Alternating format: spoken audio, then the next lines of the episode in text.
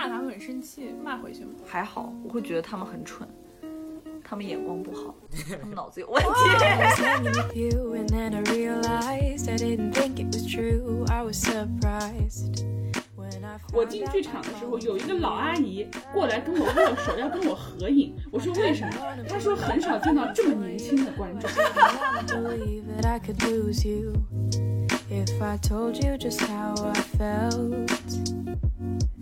But I can't. Hello，大家好，欢迎收听《命》，我是牧瑶。我是瑶瑶。酒真的好难喝。哇塞，我不要喝这个酒了我。们今天到底是要聊什么，这位朋友？啊，我们今天聊第一个话题啊，但是我已经把可乐都倒起来。我还有半瓶，我先喝喝。啊，我们不能再聊废话了，好不好？我们今天聊偶像。嗯嗯，这话题对我来讲还蛮难聊的。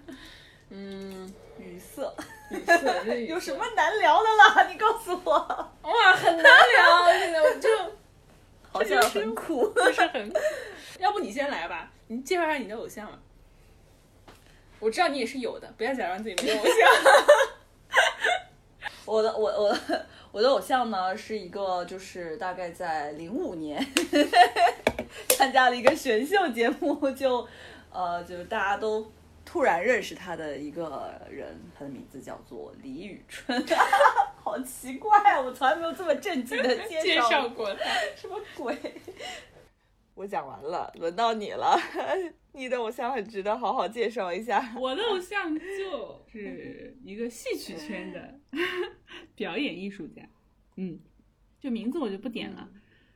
我这种是越剧，就是吴越之地的那个越。我对我对牧瑶同学第一次有印象，就是我我们班高中的时候，呃，也不知道为什么我们班主任嗯突然 cue 他上台唱了一段戏，因为呢我第一次对我们当他产生了深刻的印象。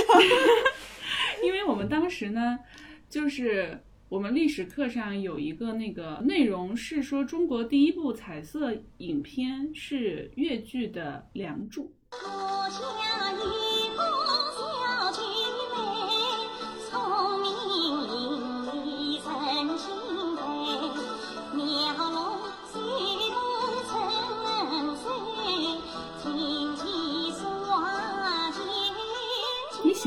像什么地方呢？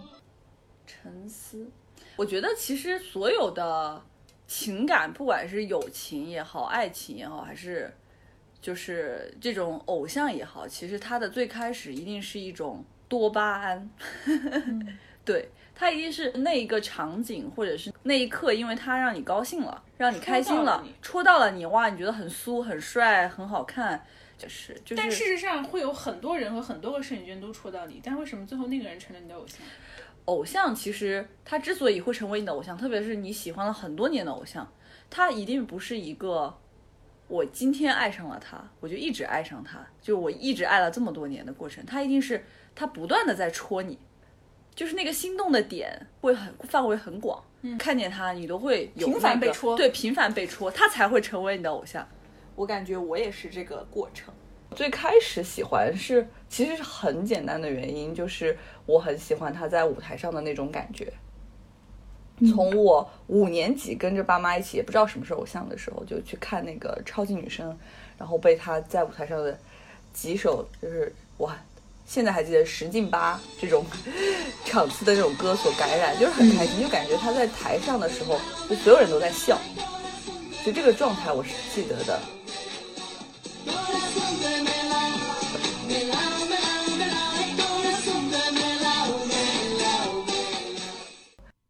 那有没有就是除了业务能力以外的他人格上的魅力是吸引你的？绿川是一个很定得住的人，他的定性很强。嗯，这出道的时候，二十一岁的一个小姑娘，从早到晚都在赚钱，就是她只要出现，就是大量的拥簇和钱。他还是说了很多的不，就是他自己也说过，就是老老是有人问他你怎么看你自己成为这样的一个偶像，从而成为时代的标志。他有次也特别真诚的说了一句话，就说他说这么多年，大家总是在问我为什么能得到这些，但是我希望大家能看看我拒绝了一些什么。嗯然后第二个就是他身上有一股劲儿，嗯，就那个韧劲，就这种对自己的坚持，对梦想的坚持，就是真的不太在意。可能他在意过吧，就是，但是他最后，最后他选择那条路是告诉我，他没有太在意别人对他的评判，就是这这一点是特别特别吸引我的。嗯，这当然是在我比较理性的时候能说出来的话。一般看到演唱会舞台就只有啊，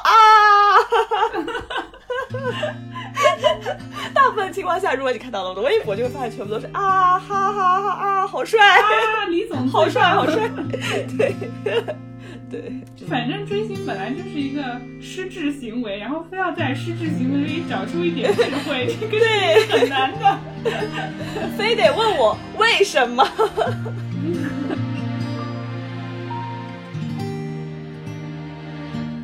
我在二环路的里边想着你，你在远方的山上，春风十里。今天的风吹向你，下了雨。我说所有的酒都不如你。这个问题我问你会更有，对我更感兴趣。嗯，因为作为同龄人，你知道我高中的时候之后听到一个女生上台唱了一段戏是一种什么样的感觉？一个老太太披着同龄人的外衣，为什么会掉进戏曲这个坑？哎，我跟你说，要讲喜欢乐器真的很难讲。嗯呃，我觉得很多时候喜欢只是因为它正好踩在了你的一个心灵的节拍上，这是我的感觉。然后我的阿姨，你的。阿姨对不起，我我跟你说，我以后就对我的偶像的称呼就称为我的阿姨，因为偶像这个词就太廉价了，在这个社会。嗯，太多了，对，我就喊我的阿姨。随便掉下来一个人都说都是偶像，对，你的阿姨。可能跟李宇春很像，就是也最开始也是粉业务能力。粤剧和其他剧种可能有一点不一样的是，他对表演，就是那种话剧性的真听真看和真感受的那种表演是有要求的。这可能也是我觉得越剧离年轻一代的观众稍微会更近一点的原因，就是它没有那么多城市化表演的门槛。嗯，嗯需要你先过了那个门槛，才能够欣赏里面的一些玩意儿。越剧其实因为它有一些很直接的情感的那种，很生活化的、自然化的情感的表达，嗯所以我觉得，嗯，至少我我可以进得去。但是越剧的优势在这里，嗯劣势也在这里。劣势就是说，他很看你每一个演员到底是不是真的会演戏。那我我是一个对不起，这样说好自负，但我真的是一个要求很高的人，就是在我的我现在看到的，除了老一辈艺术家以外，就是现在还在舞台上出现的所有中青年演员，你说越剧吗？嗯，在我的定义里，会演戏的我数得过来。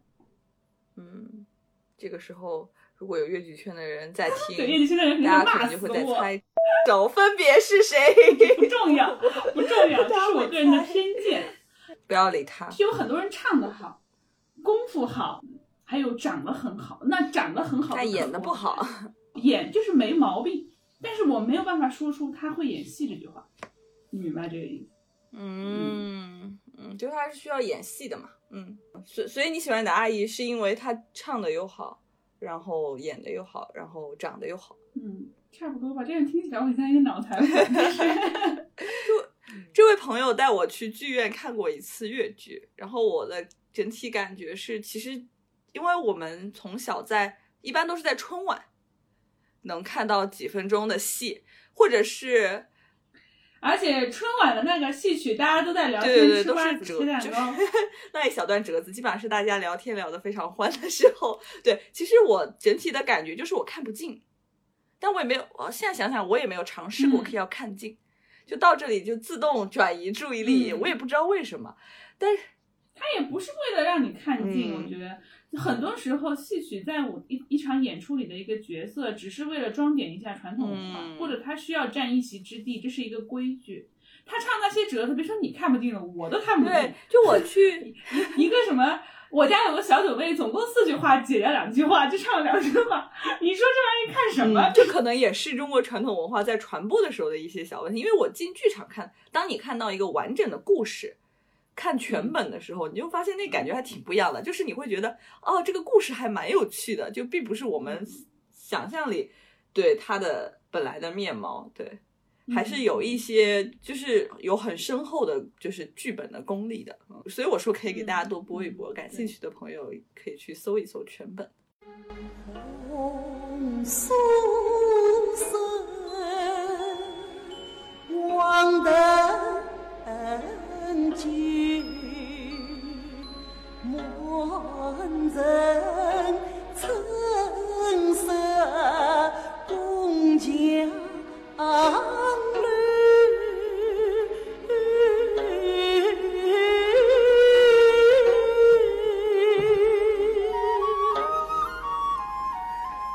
你追星做过什么特别疯狂的事情吗？我为了能够去看演唱会，真的付出了非常多的努力。啊，我们在一个就是他也不会来的城市，叫做南昌。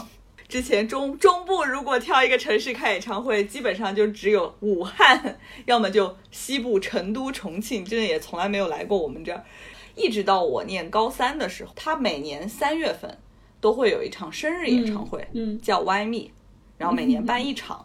那个时候也是刚好我们考试完了，然后我跟我妈达成了一个共识，结束了，我也一定要去看他的这场演唱会。我印象特别深刻的是，当时全场暗下来，就是突然关灯了，然后屏幕上开始倒计时，就是全场开始喊立春、立春、立春、立春的时候，我瞬间开始止不住的泪流满面。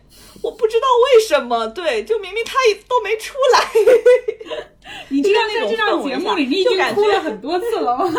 三次了，我知道我算过。哎妈，我真的是一个情绪很不稳定的人，听起来。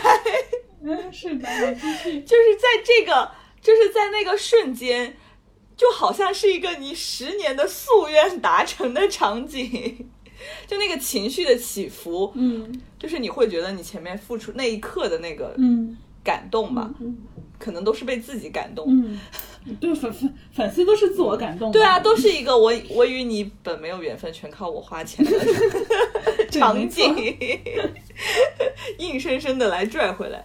然后那场演唱会也是我就是就是最喜欢的他的演唱会之一。没有想到的是最后一首歌，他唱了那一首《漂洋过海来看你》，对一个追追星的人来讲，真的字字珠玑。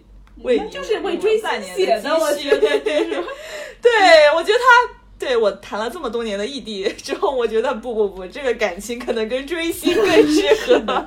我觉得非常。对，我用了半年的积蓄漂洋过海来看你。对，为了这次相聚，连见面时的呼吸我都反复练习。真的，我告诉你，见见自己 见自己伴侣根本不会反复练习呼吸，你瞎扯什么？真的太追星了，对，所以那天最后他唱了这首歌，你觉得他是为你而唱的？那倒也没有，因为我发现我周围的人都在哭，那一刻我就觉得自己没有那么尴尬了。太搞笑了。对，最最让人泪奔的是，就是在这首歌的中间的间奏的部分，就是他在舞台的上面，就是有大概那么十几秒的 MV，就是关于他怎么练习，就是为这次演唱会付出的一些练习的画面，就一些为了和你们相遇是吧？对。也反复的练习 是吧不？行了，对，那一刻真的不行了。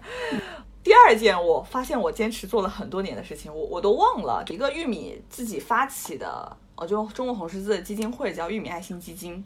嗯啊、然后后来这个爱心基金因为是玉米发起的嘛，所以后来他又回头请了李宇春去当这个基金的，我忘了叫大使还是就是终身代言人吧，就是类似这样的一个东西。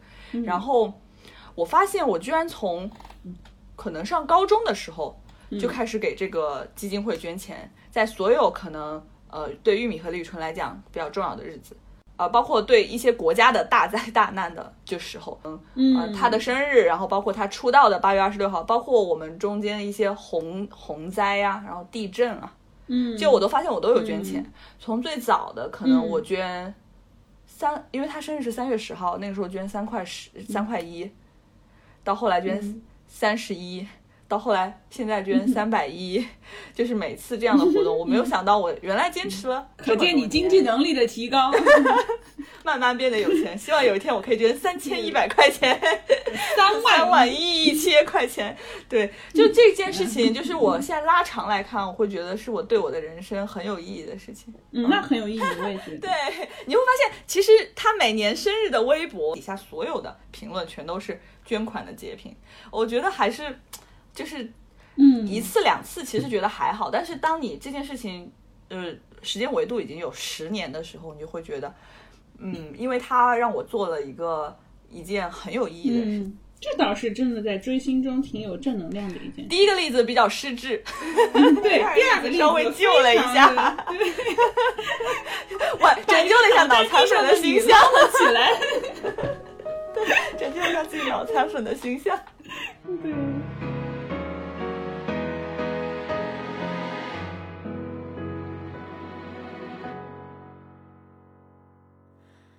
为你，我用了半年的积蓄，漂洋过海的来看你。为了这次相聚，我连见面时的你觉得你是脑残粉吗？有的时候是吧？哦，你承认了？对啊不，想承认的。哎，关键是你觉得什么是脑残粉啊？我觉得就是他不论做什么，就觉得他做的是对的，就是想要无条件的拥护他。大概率来讲，我可能觉得百分之九十五都是好的，所以我觉得我可能真的是一个脑残粉。嗯，对，是会稍微。如果你看见别人骂他，会很生气，骂回去吗？还好，我会觉得他们很蠢，他们眼光不好，他们脑子有问题。我跟你说，我得出一个结论：距离产生脑残粉。陌生的城市啊，熟悉的角落里，也曾彼此安慰，也曾相拥叹息，不管将会面对什么样的结局，在漫天风沙里望着你远去，我竟悲伤的不能自己。多盼能送君千里，直到山穷水尽，一生和你相依。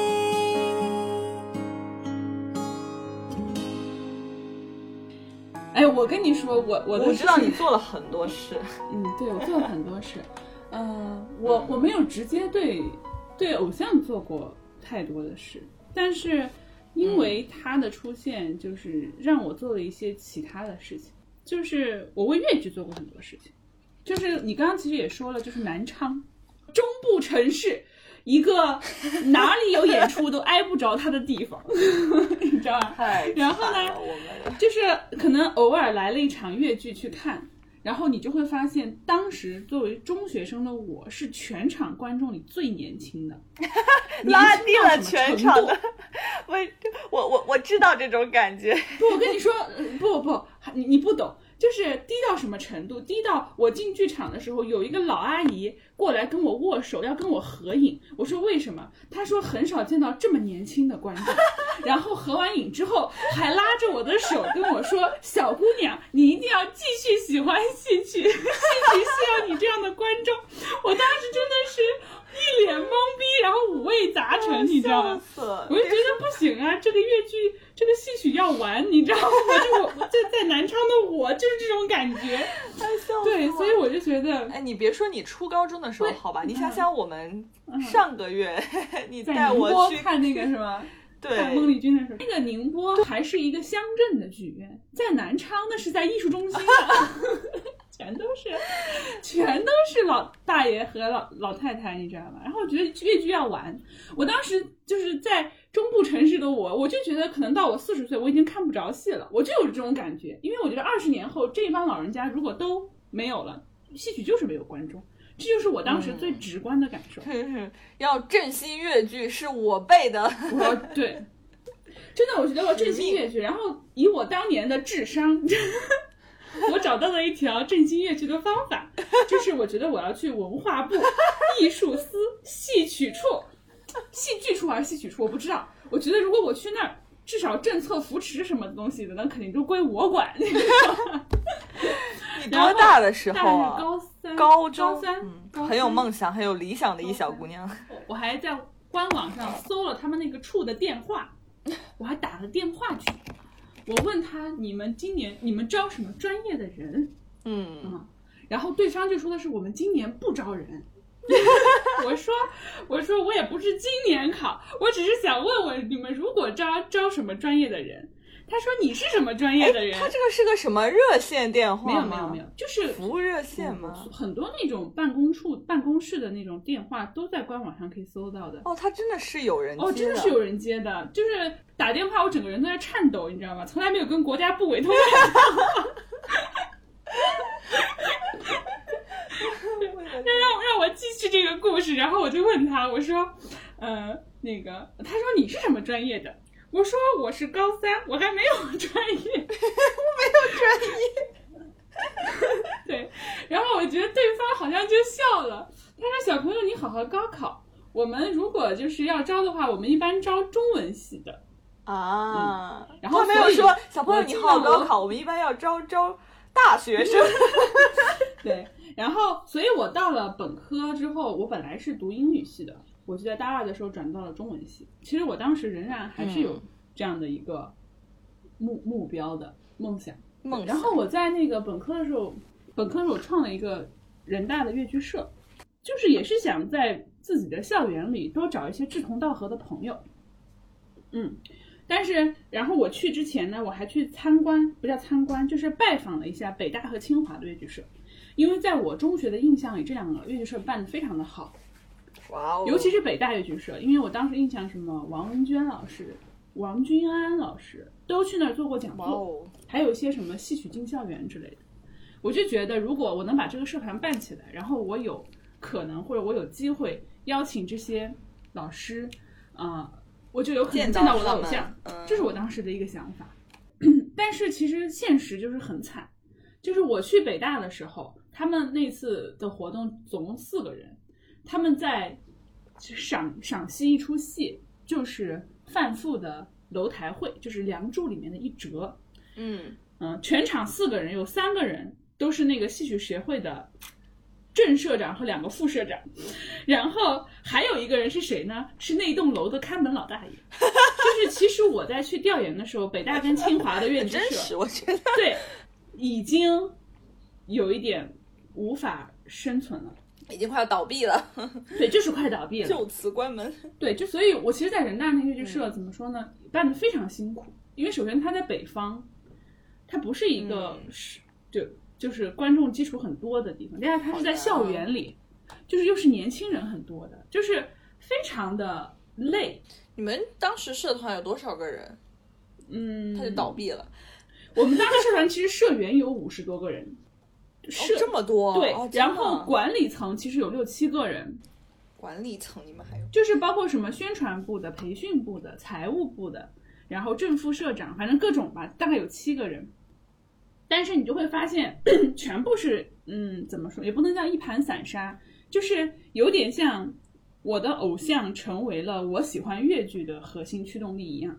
你在那个社团就是那个核心驱动力，一旦你撤了，就是我撤过两次，一次就是我去台湾交换了半年，嗯，然后那半年就这个社团一点活动都没有做过，嗯，然后社长一人撑起一片天。好累好累。然后第二个就是我毕业了，毕业这个社团就再也没有消息了，估计已经属于倒闭了，可能已经被我们的社联给注销了。对哎呦，好艰难啊！对，就是我感受到了创业的艰辛，所以我绝对不会随意去创业的，真的哇，你也真的是一个用用理智在追。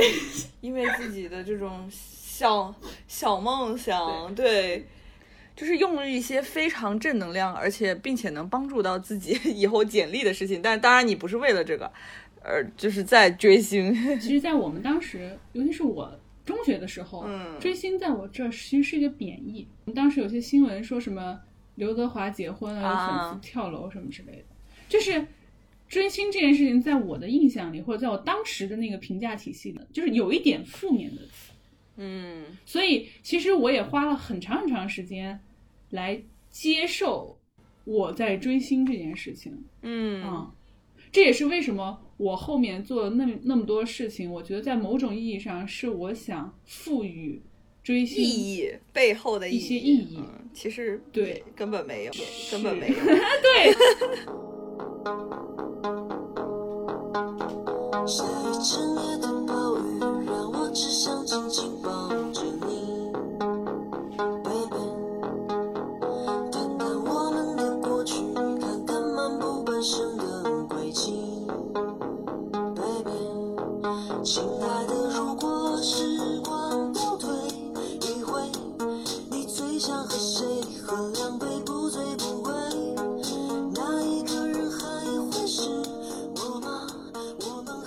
后下面这个故事，我终于要正儿八经开始追星了。对然后我做了一次乐剧的那个调研，就是大创国家大学生创新性实验计划。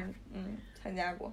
那次调研是去上海调研，那应该也是我第一次见到我阿姨。哇哦，感觉怎么样？对，但是那但是那一次非常艰难，就艰难到我甚至不想回忆。非常尴尬。就是首先那个剧团他们是接受了我们的调研的，但是他们跟我们说的是演员也好，服化道的老师也好，编剧也好，导演也好，你得自己去联系，因为剧团是没有义务要求这些人接受你们的采访的，我们就只有自己去联系所有的演员。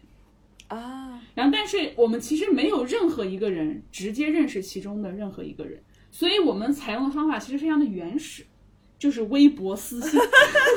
三天以后才看见。，对，有那给种就是有有给演员本人发私信，给他的官方后后援会发私信，给那些看起来离他很近的那些贴身的粉丝发微信，就是想尽一切办法能够联系上某一个人。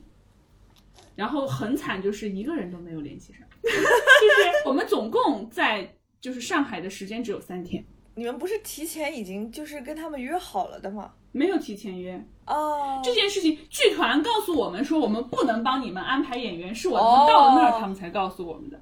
哦，就到了两天半，我们其实什么事都没做，就是待在酒店里联系 住在上海哪？天蟾逸夫那个剧院的旁边，哦，因为每天晚上有两场戏是他们那个剧团要演出，嗯，嗯，然后最后非常幸运的就是有一天的凌晨两点，第二天我们都准备要走了的那天凌晨两点，有一个很年轻的呃戏剧演员回复了我，啊，说可以，说明天你就来这个这个逸夫的这个舞台，我们可以简单聊一聊。谁啊？所以我非常非常感谢那个年轻人，你认识我，这里应该可以报名报名的，盛舒阳啊，哦，原来你们那个时候就认识了。我们就是那个时候认识的，所以我对他永远保持就是感激、感恩之心。真的是感恩之心。对，然后就跟他聊了，大概聊了一会儿吧，聊了一会儿之后，正好那些演员们陆陆续续来走台，啊，他又拉了一个就是更德高望重的艺术家来接受我们的采访，嗯，嗯，所以我们好相当于是连着采到了两个人，而且一个是青年演员，一个是中年演员。踩到你阿姨了吗？当然没有了。我在踩那个艺术家的时候，是我第一次见到我阿姨的时候，但是那个见面场景有点心酸。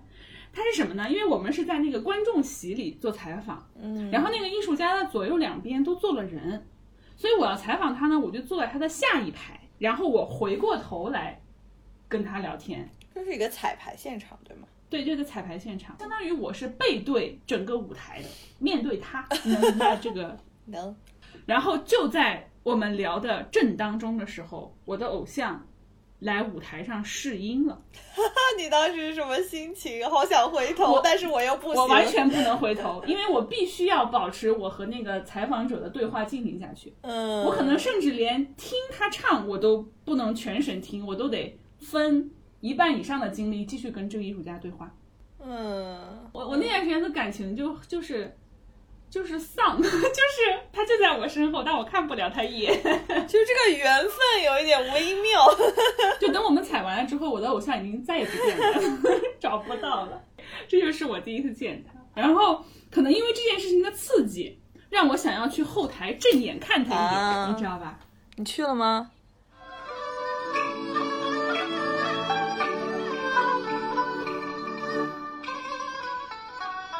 长家。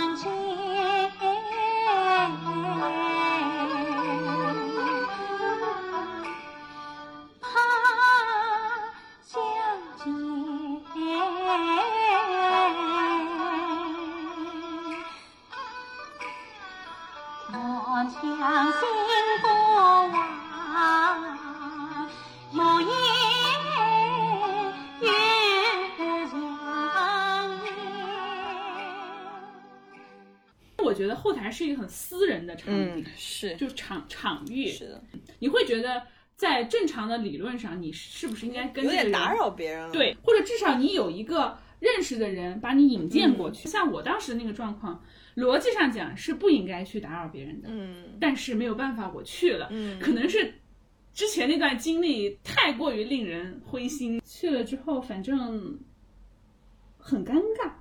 我现在回想起来是打招呼了吗就是那个场子里里里外外两三层人，全是他的戏迷，但是所有人都不认识你。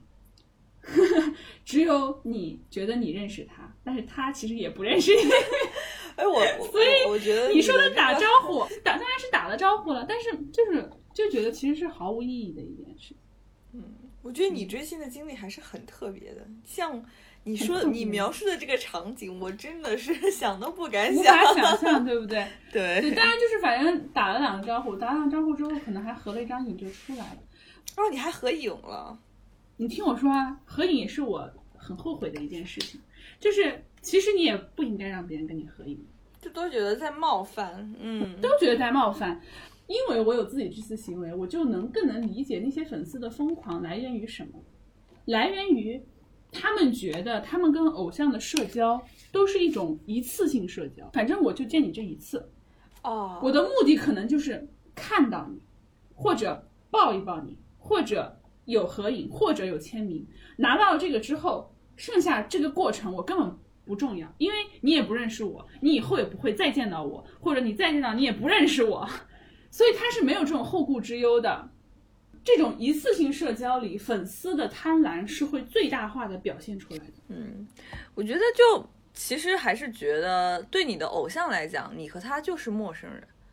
虽然可能你觉得你对他很熟悉，因为你喜欢他很多年，你每天都看他的照片、看他的视频、看他的作品，但其实对他来讲，你就是一个陌生人。所以你就可以想象一下，日常生活当中突然有个人冲上来要抱你，这就是我们下午下一个要讨论的问题了，嗯，就是你觉得粉丝跟偶像的关距离或者关系嗯的理想状态是什嗯，么？因为还有一些什么私生粉这种，就真的无法理解，对，无法无法理解。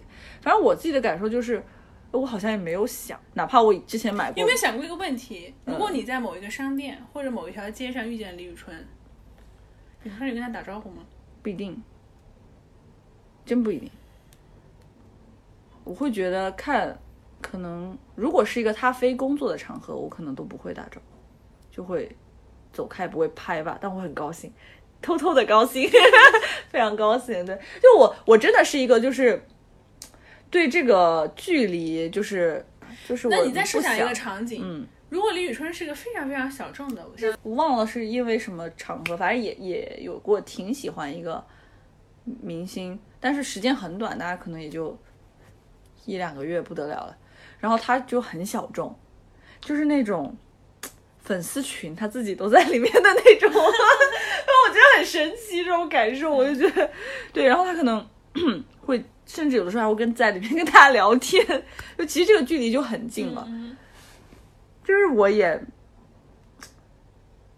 就是我，我其实甚至会有些微不适，就我嗯，而且会觉得，而且会更加真实的认识到，我可能还挺喜欢的他的那个样子，是他在，就是他以扮演的角色的样子，对，跟他是个什么样的人也完全没有关系嗯，，我觉得追星想要了解这个人是一个非常本能的事情。嗯。然后我的原因是因为戏曲圈我觉得太小了，嗯。让你觉得了解他是一个够足够蹦一蹦能够得着的事儿，嗯，嗯其实我有个话题还挺想跟你聊的，就是粉圈。很神。这个事情我又怕得罪人，哎呀，这个很多呀。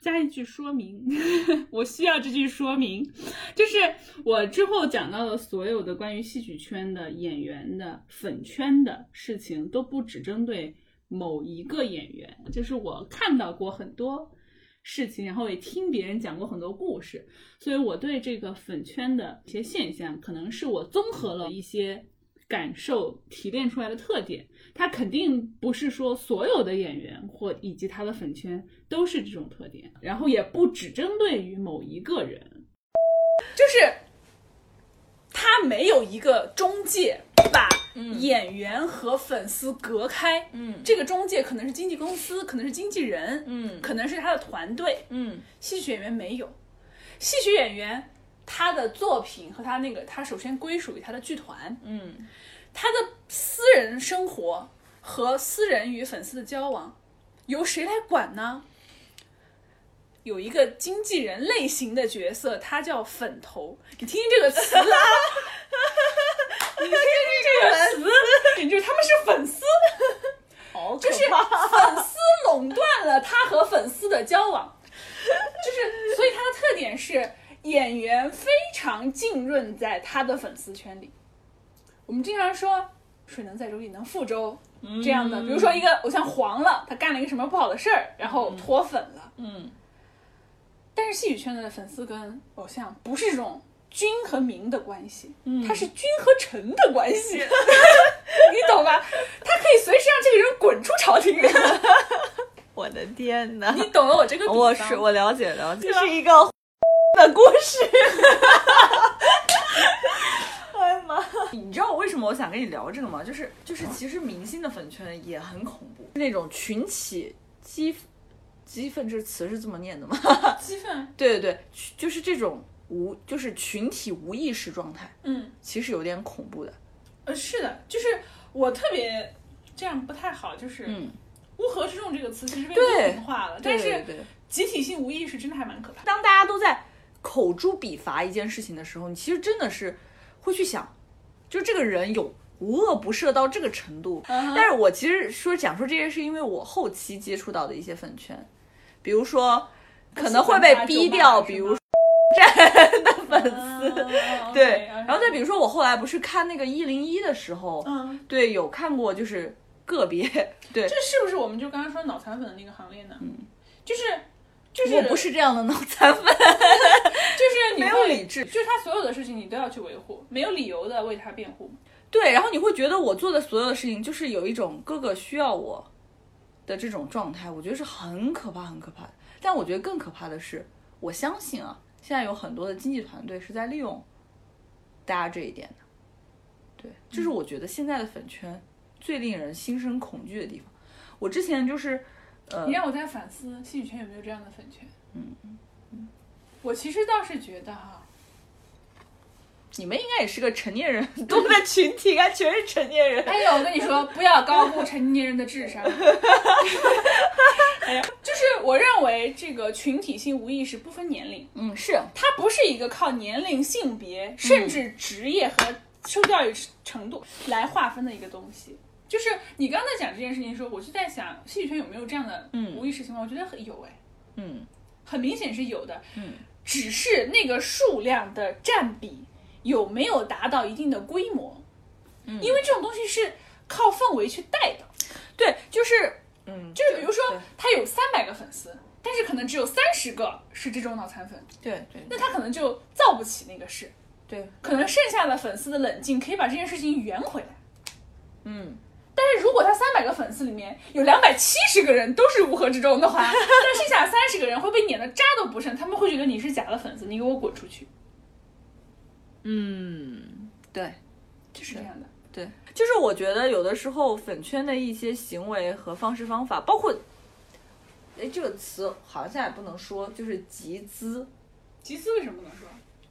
就是其实已经是非法集资，粉圈的很多集资都是非法，就是踩着法律的边缘。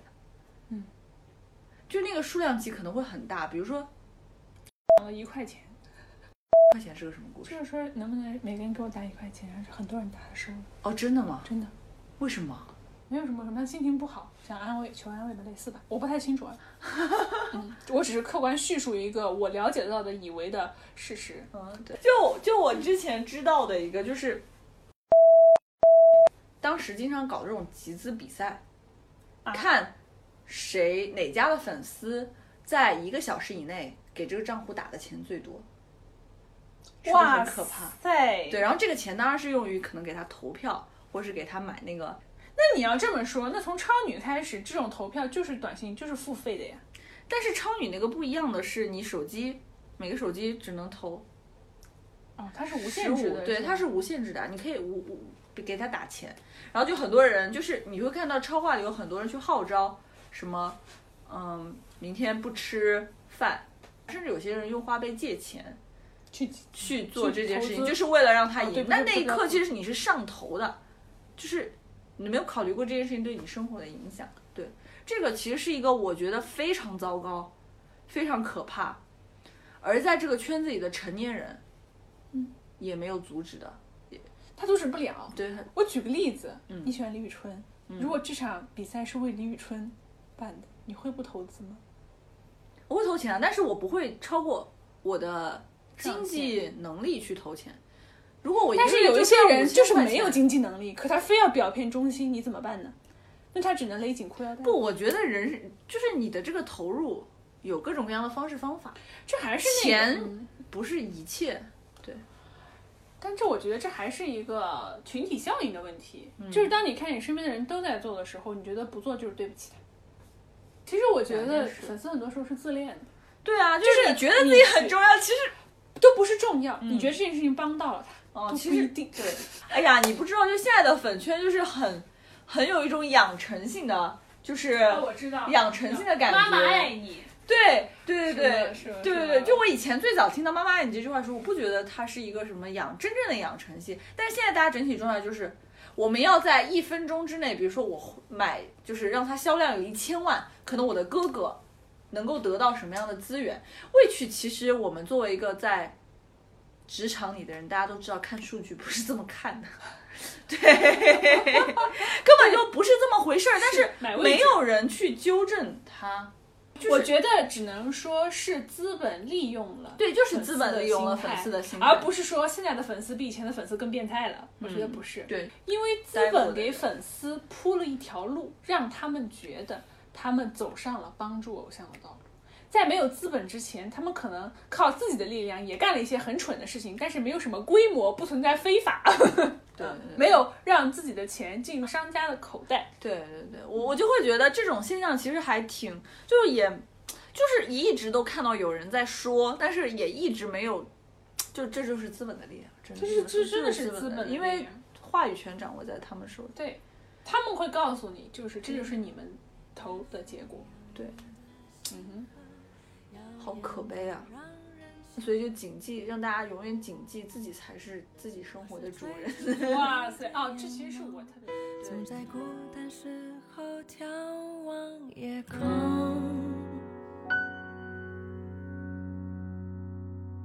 我可以跟在你身后，像影子追着光梦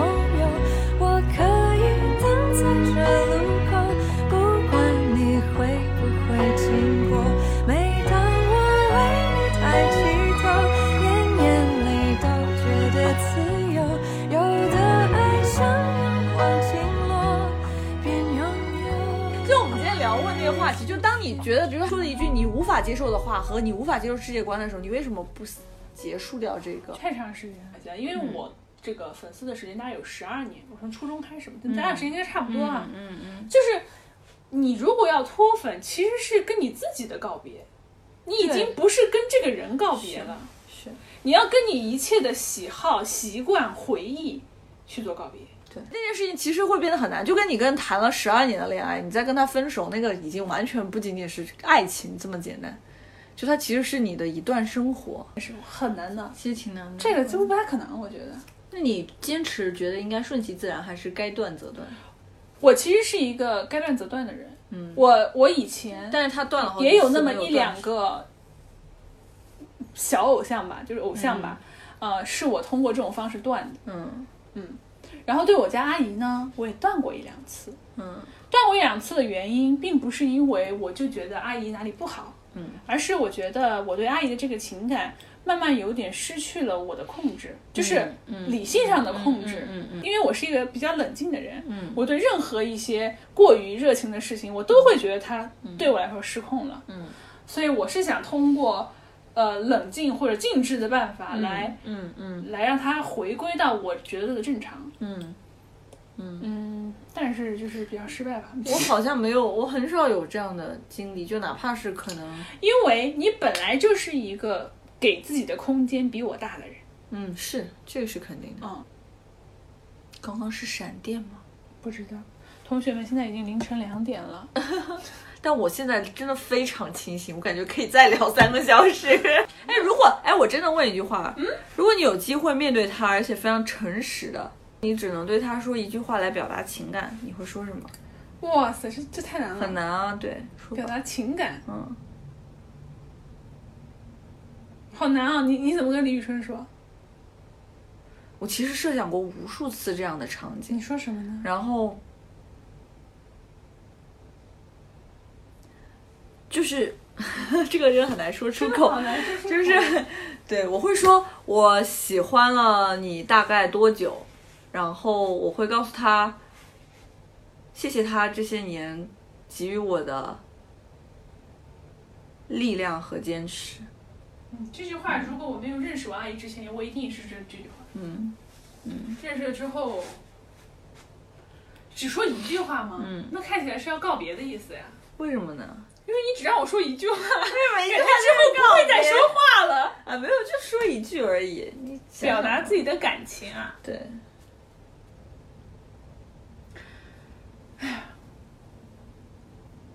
我还挺感谢嗯有他这样一个人出现，让我在一些时候失控过。哇哦，